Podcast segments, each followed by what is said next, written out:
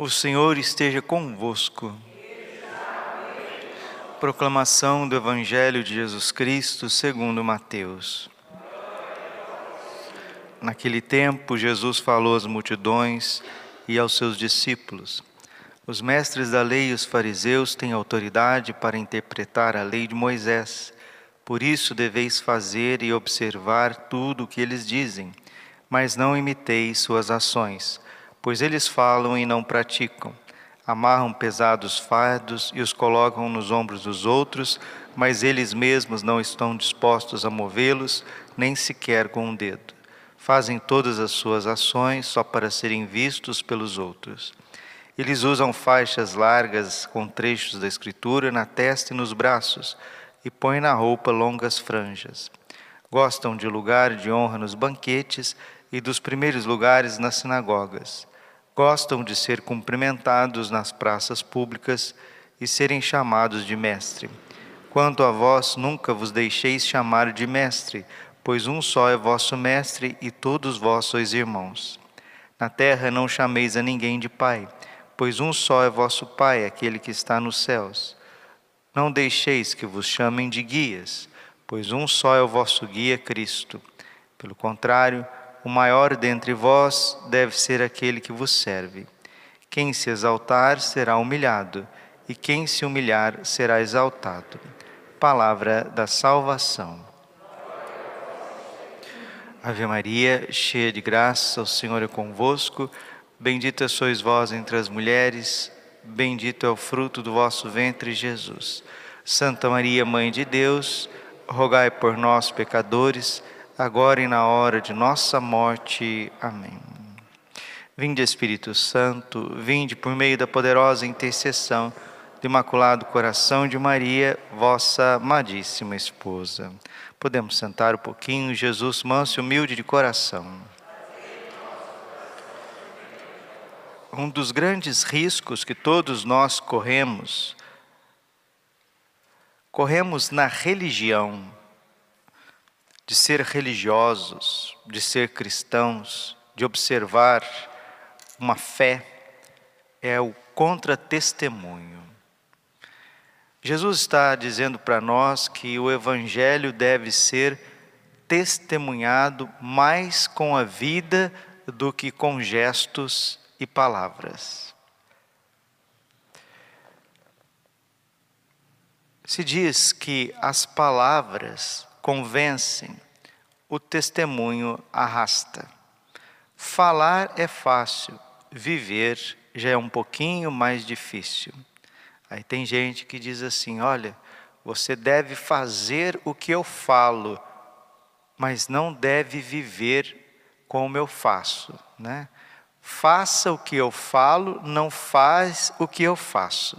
Isso não existe em religião católica cristã bíblica, porque o exemplo fala mais do que mil palavras. Santo Agostinho diz assim: não existe lição mais desleal do que esta, ensinar uma coisa e viver outra.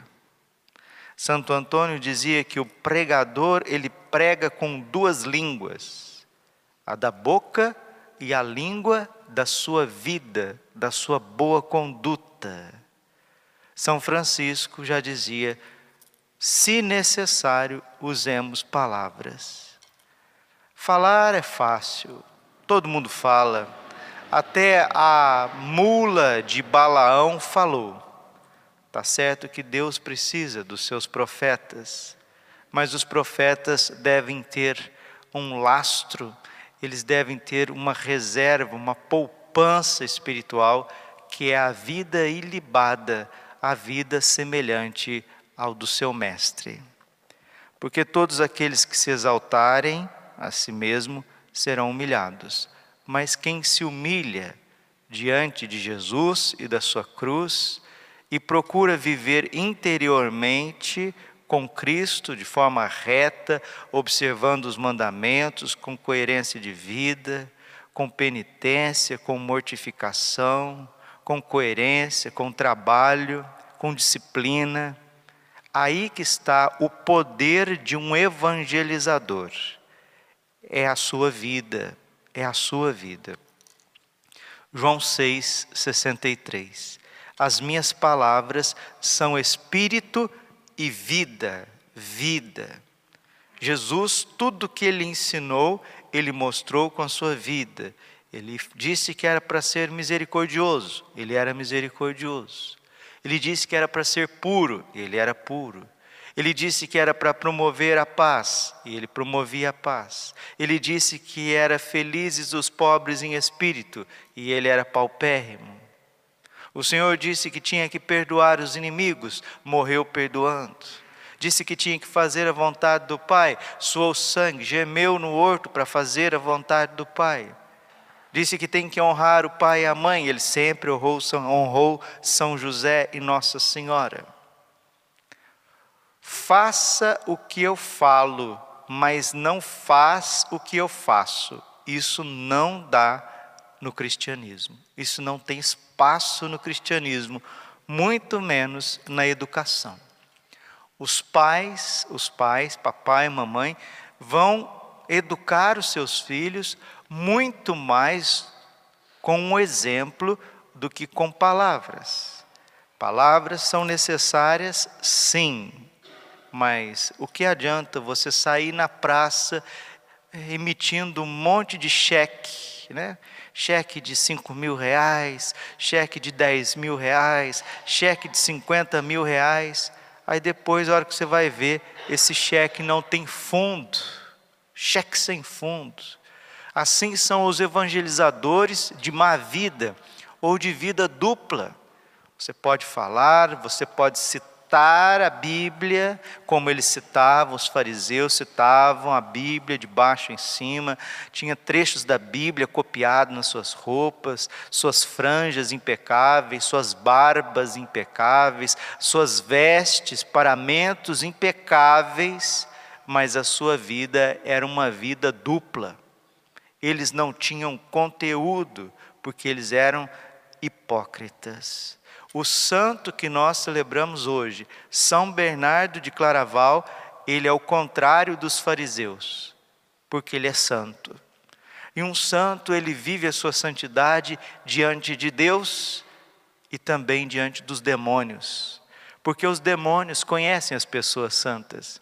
O demônio sabia quem era Paulo, quando Paulo andava pregando e exorcizando. Um dia, um grupo de judeus começou a fazer a mesma coisa que Paulo fazia, e o demônio começou a caçoar daqueles judeus, dizendo: Paulo, eu sei quem ele é. Aqueles que seguem Paulo, eu também sei quem ele é, quem eles são. Mas vocês, vocês eu não sei quem vocês são. E os demônios se atiraram em cima daqueles judeus e estraçalharam eles. O demônio sabe quem é uma pessoa reta.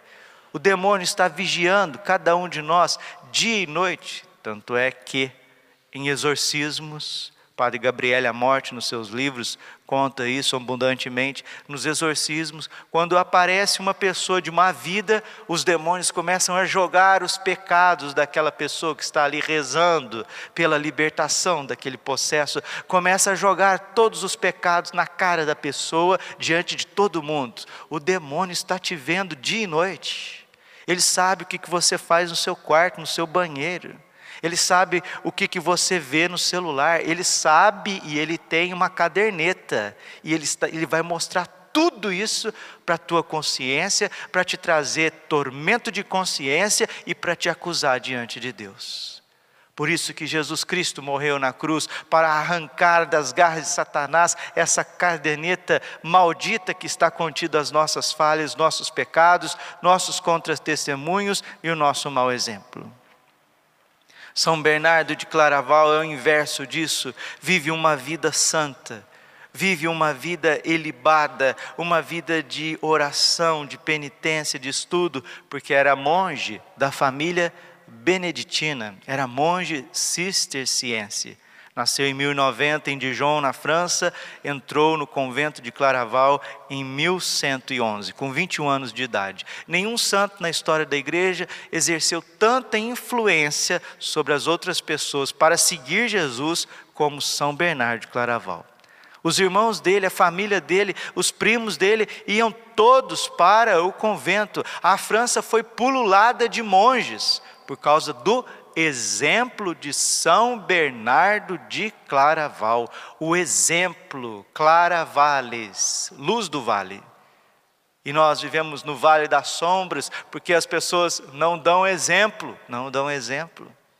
Até vão, rezam, né? pelos seus interesses, e a gente vai na missa, todos nós temos interesses, bons interesses, o padre tem interesse, o povo tem interesse, mas na hora de testemunhar Jesus Cristo na sociedade, com a vida, com palavras, a gente se omite porque nós estamos mais preocupados com os nossos interesses. São Bernardo de Claraval, ele estava preocupado com o interesse da igreja, por isso ele é doutor da igreja. Ele estava interessado com a paz na Europa, por isso ele é um grande pacificador. Ele estava preocupado com a vida reta dos padres e dos bispos, por isso ele era conciliador. Ele estava preocupado em indicar o caminho da santidade, por isso que ele é um místico. O exemplo, meus irmãos, o exemplo não tem como ser espectadores, telespectadores ou apenas ouvintes. Tiago, capítulo 1, versículo 22. Sede praticantes da palavra, não mero ouvintes. Vamos pedir a São Bernardo, que era um poeta de Nossa Senhora, um apaixonado por Nossa Senhora, um consagrado a Nossa Senhora, que interceda por nós. Não sei se vocês sabem, Nossa Senhora apareceu na Nicarágua na Nicarágua, padre? Sim, em 1980, a um senhor chamado Bernardo Martínez. Hoje é dia de São Bernardo. Nossa Senhora apareceu no dia 15 de abril de 1980, lá na Nicarágua, a um senhor que era sacristão da igreja, participava do grupo de oração, um homem mais ou menos de uns 40 anos, muito simples, Bernardo Martínez como Nossa Senhora de Coape, a mestra do Rosário. E Nossa Senhora disse que se a Nicarágua não se convertesse, se o seu povo, o povo nicaragüense, não se reconciliassem uns com os outros, eles iriam sofrer muito. Todos nós estamos acompanhando o que está acontecendo em Manágua, na capital da Nicarágua esse regime totalitário, ditatorial, que agora sequestrou o bispo Rolando Álvares, alguns seminaristas e padres. Sumiu, não sabe aonde pararam com o bispo. E Nossa Senhora já tinha avisado, porque o século XX, a Nicarágua passou por tantas lutas, e tem dois países nesta terra que andam espalhando os males por todos os lados. Um é aquele país que Nossa Senhora citou em Fátima, cuja capital é Moscou, que Nossa Senhora chama de urso feroz, e o outro é o ninho da águia, cuja capital é Washington. Esses dois países, eles estão estragando o mundo, estragando o mundo. Escute o que Nossa Senhora está dizendo o que o Espírito Santo diz às igrejas. Esses dois países, eles vão provocar uma terceira G mundial, um terceiro conflito mundial. Ouçamos as palavras de Nossa Senhora na Nicarágua, em 1980. Primeiro, ela se manifesta a Bernardo Martínez através de uma imagem ele duvida, reluta no seu coração e aquela imagem vai emanando, emanando cada vez mais luz. E no dia 8 de maio, também do mesmo ano, 1980, três anos antes do Papa João Paulo II fazer uma visita a Nicarágua, porque quando São João Paulo II visitou a Nicarágua, veio aquele padre, né, que era do regime é, ideológico marxista, fingindo que era padre, mas na verdade ele estava vivendo muito mais como um revolucionário do que como um sacerdote católico, e o mundo inteiro viu isso no dia 4 de março de 1983. São João Paulo II dando de dedo repreendendo, corrigindo, corrigindo essa atitude dupla de um falso exemplo de vida dupla daqueles que têm que ser íntegros, têm que ser sim, sim, não, não. Vergonha para todos nós, que infelizmente nós não somos nem sim, nem sim com aquilo que precisa ser, nem não, nem não com aquilo que precisa ser. Essa dissolução, esta vida dupla, essa vida amalgamada é a que Nossa Senhora quer arrancar de todos nós, todos nós. Esse padre é porque estava vivendo as, as loucuras da revolução política e querendo manter no sacerdote, no sacerdócio mesmo assim. Recebeu a correção de um santo, de um santo, mostrando que Deus corrige, sim, Deus repreende, sim, Deus castiga, sim.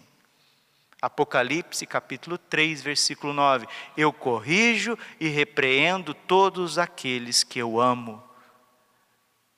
Três anos antes, dia 8 de maio, Bernardo Martínez foi pescar porque ele estava tentando não transmitir a mensagem, e nisso ele estava num remorso de consciência muito grande. Por volta de três horas da tarde, depois de ter rezado o rosário completo, sem nenhuma nuvem no céu, houve um relâmpago muito forte.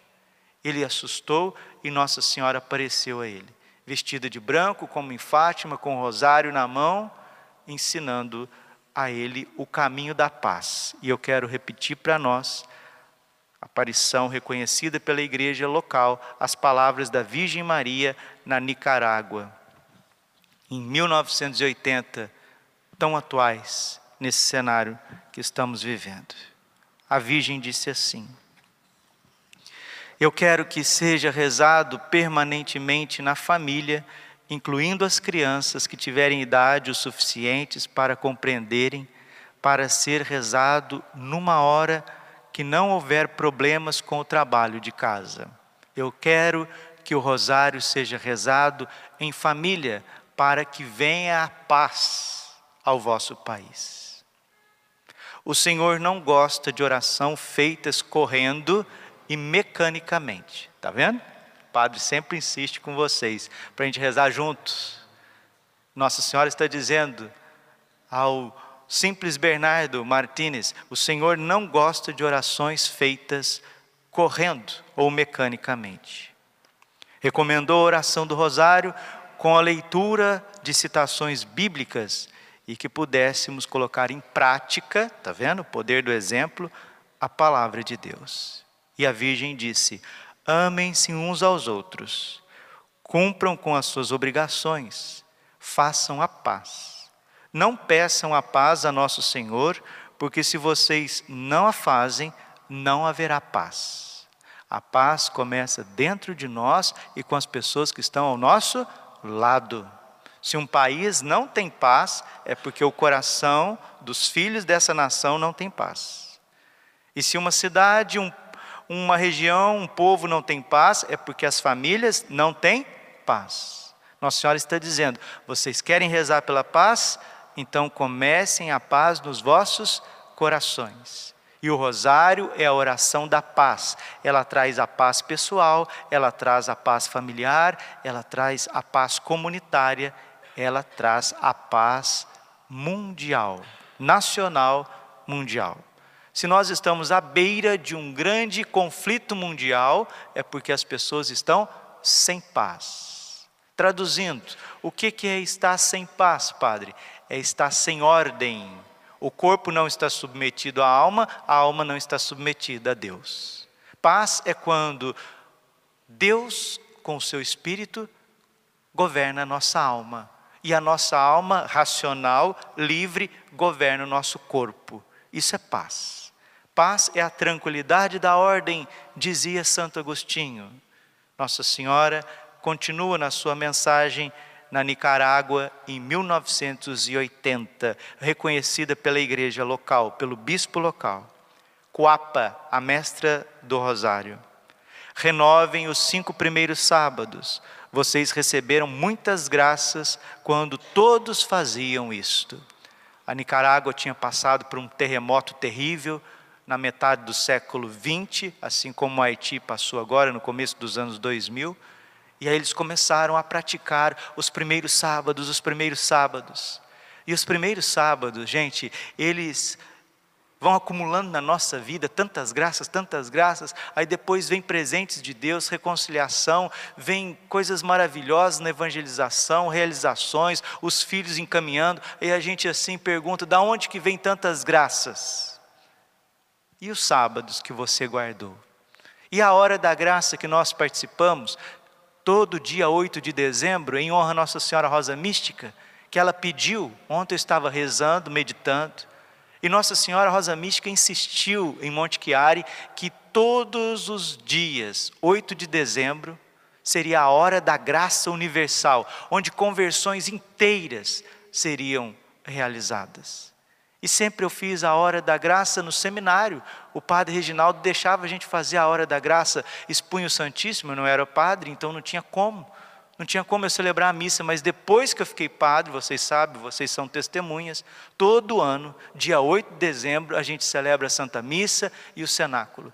E foi depois desta hora da graça que o Senhor me colocou para evangelizar na internet.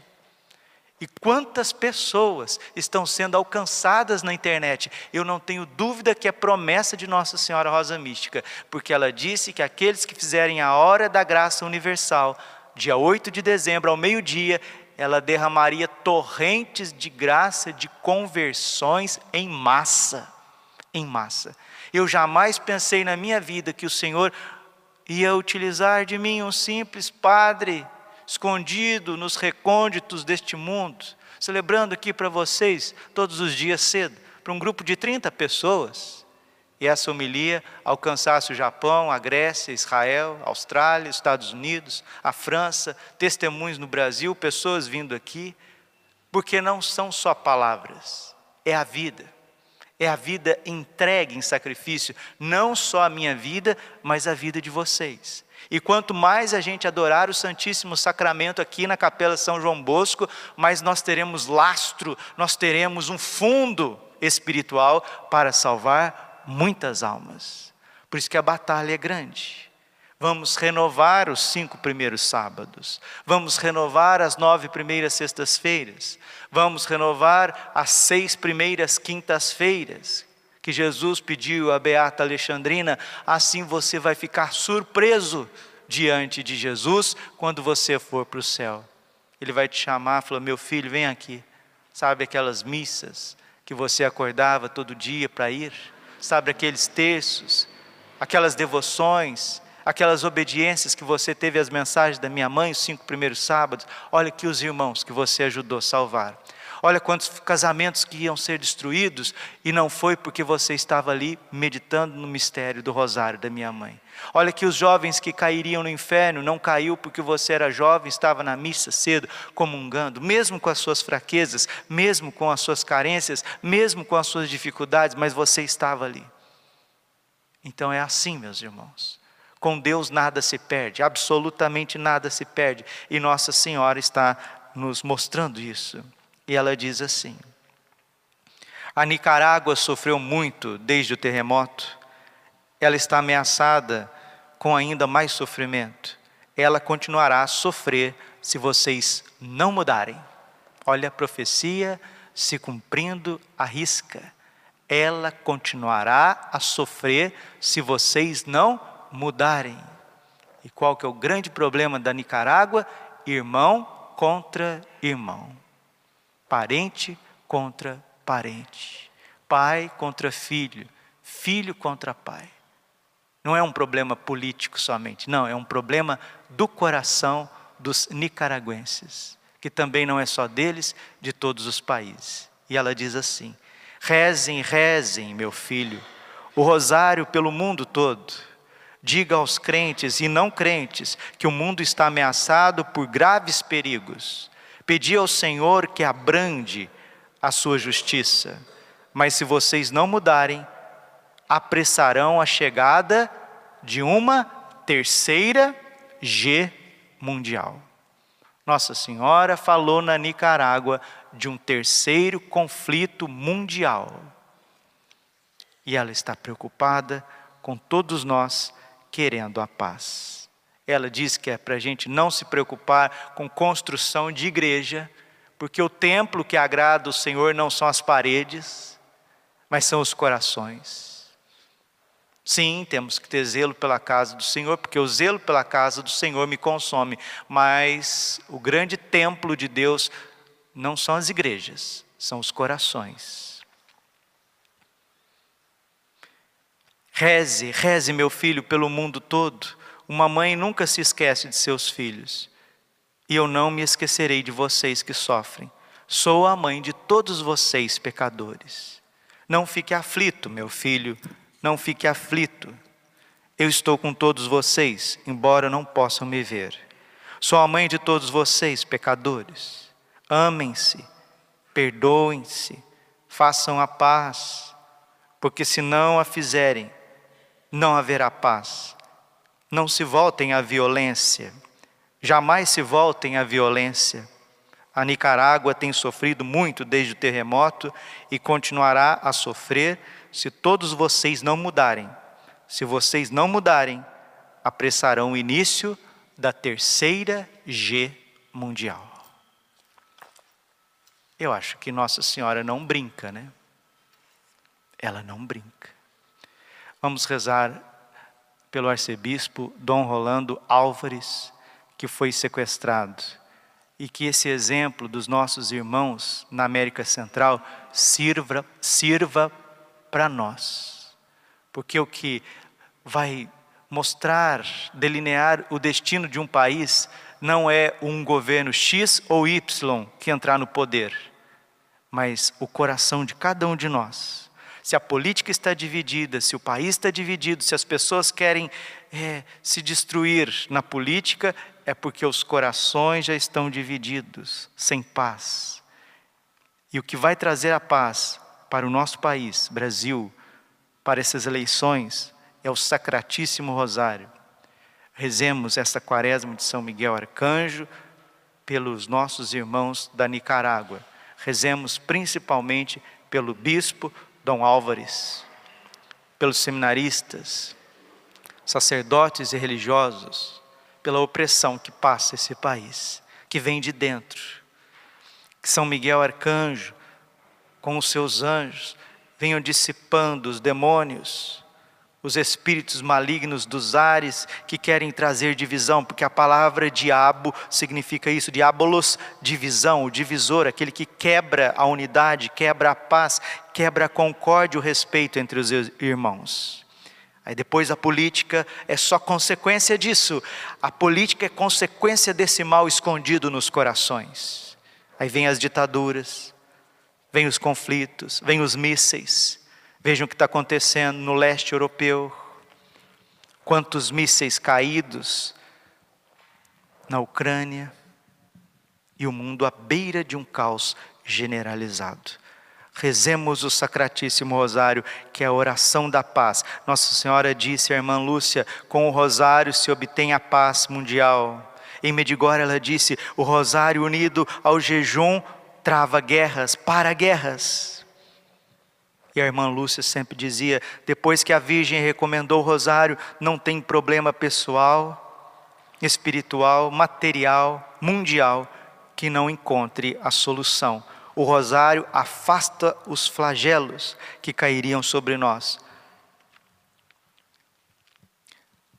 São Miguel Arcanjo, defendei-nos no combate, seja o nosso refúgio contra a maldade e as ciladas do demônio. Ordene-lhe Deus, instantemente pedimos. E vós, príncipe da milícia celeste, pela virtude divina, precipitai o inferno a Satanás, todos os espíritos malignos que andam pelo mundo para perderem as almas. Sacratíssimo coração de Jesus, Sacratíssimo coração de Jesus, Sacratíssimo coração de Jesus. Livrai-nos cada vez mais das insídias de Satanás. Nossa Senhora, Rainha da Paz glorioso São José, São João Paulo II, rogai